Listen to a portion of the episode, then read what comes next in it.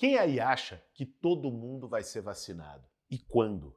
A vacinação contra a Covid no Brasil está a conta gotas. 60% dos idosos ainda não estão totalmente imunizados. E se seguir esse ritmo, a população toda, eu, você, todo mundo, só vai estar tá integralmente vacinada em 2024. Enquanto isso, nos Estados Unidos, mais da metade da população total já está vacinada. E na África, menos de 2%. Não adianta. Enquanto as vacinas continuarem indo apenas para os países ricos, o drama da pandemia não tem fim. Para vacinar toda a população mundial, a gente precisa de pelo menos 14 bilhões de doses por ano. E isso não é possível sem um simples gesto: a quebra das patentes de todas as vacinas contra a Covid. E esse vai ser o nosso tema de hoje no Café com Bolos. E aí, tem tempo para um cafezinho?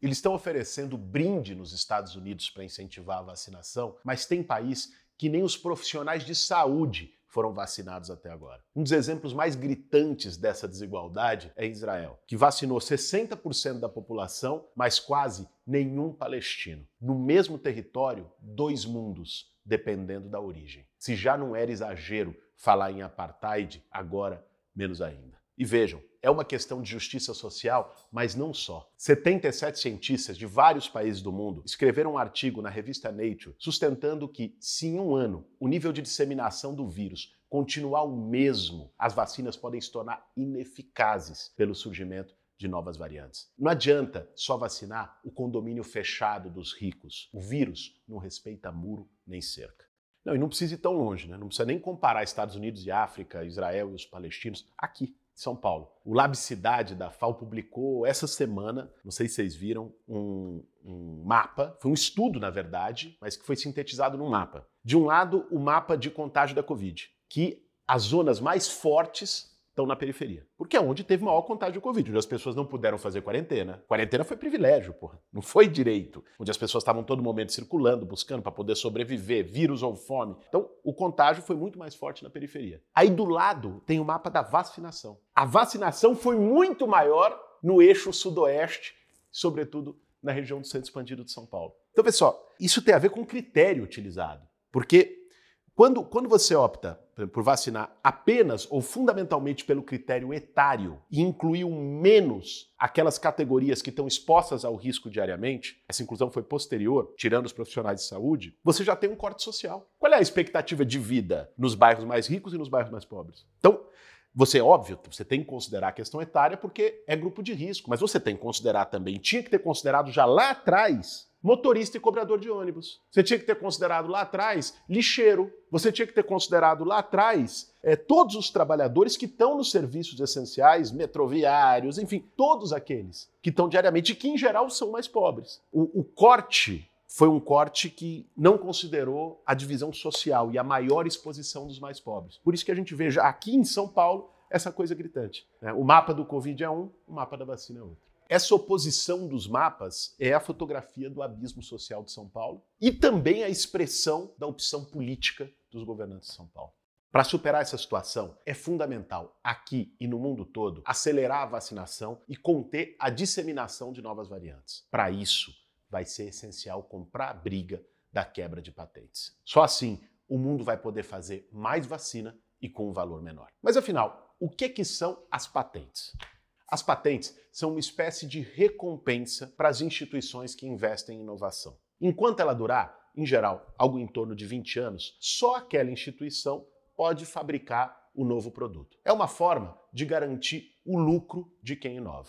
Mas faz sentido falar em patente para uma doença que já matou 3 milhões e meio de pessoas no planeta e que segue matando gente todos os dias? Aliás, ao contrário do que diz o Paulo Guedes e a sua turma, a vacina não é bem uma vitória do setor privado. Assim eles definiram. Mas se a gente olhar, todas as vacinas contra a Covid, produzidas pelas grandes corporações e que são conhecidas pelo nome delas, Pfizer, Moderna, AstraZeneca, tiveram um caminhão de dinheiro público envolvido. Estudos mostraram que de cada 4 dólares gastos até aqui com a produção da vacina do Covid, um dólar era investimento privado e 3 dólares resultado de investimento público, ou seja, de dinheiro de imposto dos cidadãos do mundo inteiro. Uma reportagem da BBC mostrou que a vacina da Pfizer, por exemplo, recebeu para investimento em pesquisa do governo alemão 350 milhões de euros, ou seja, 2,4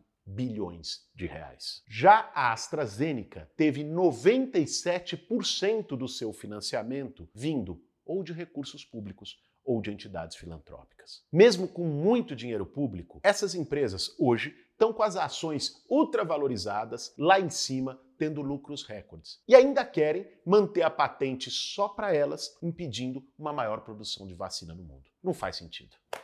Nada mais justo, urgente e necessário do que quebrar as patentes de vacinas da Covid nesse momento.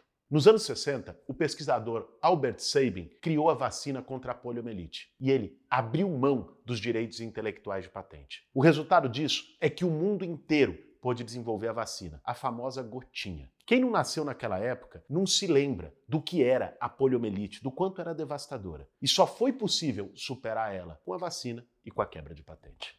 O Brasil também tem um histórico, ou pelo menos teve até aqui de defesa da quebra de patentes. Lá em 2007, o ministro José Gomes Temporão defendeu e conseguiu garantir a quebra da patente de um importante medicamento contra o HIV. O resultado foi uma economia gigante para os cofres públicos e o remédio poder chegar a muito mais gente. Um ano depois, a própria Fiocruz conseguiu, através de engenharia reversa, produzir o componente. Hoje, até grandes países produtores, como os Estados Unidos e a China, já estão defendendo publicamente a quebra de patente da vacina da Covid e se comprometeram a trabalhar por isso na Organização Mundial do Comércio, apoiando uma proposta que veio da Índia e da África do Sul.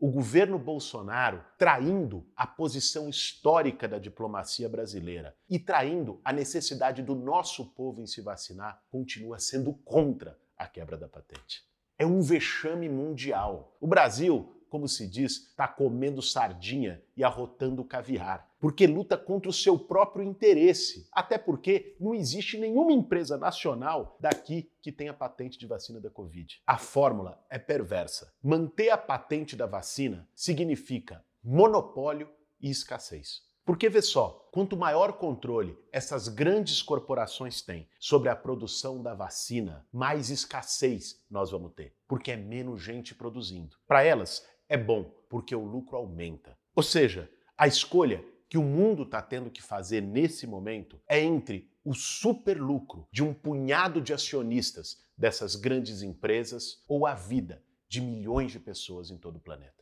A vacinação nunca funciona numa lógica individual ou só de um único país. Ela só funciona se for em massa, simultânea e planejada. Porque se você vacina uma parte da população de um país ou só alguns países do mundo, surgem novas variantes nos outros lugares onde as pessoas não foram vacinadas. E essas novas variantes, que podem ser resistentes à vacina, numa hora ou outra vão chegar nos lugares onde as pessoas foram vacinadas. Ou seja, a vacinação não funciona se não for global, se não for para todos. E isso simplesmente não vai acontecer se depender apenas de cinco grandes corporações interessadas só no seu próprio lucro e sediadas nos países mais ricos do mundo. Essa é a grande encruzilhada do momento que a gente está vivendo. Para defender a vida, é preciso ter vacina para todo mundo. E para ter vacina para todo mundo, é preciso e urgente quebrar as patentes. Esse foi mais um Café com Bolos.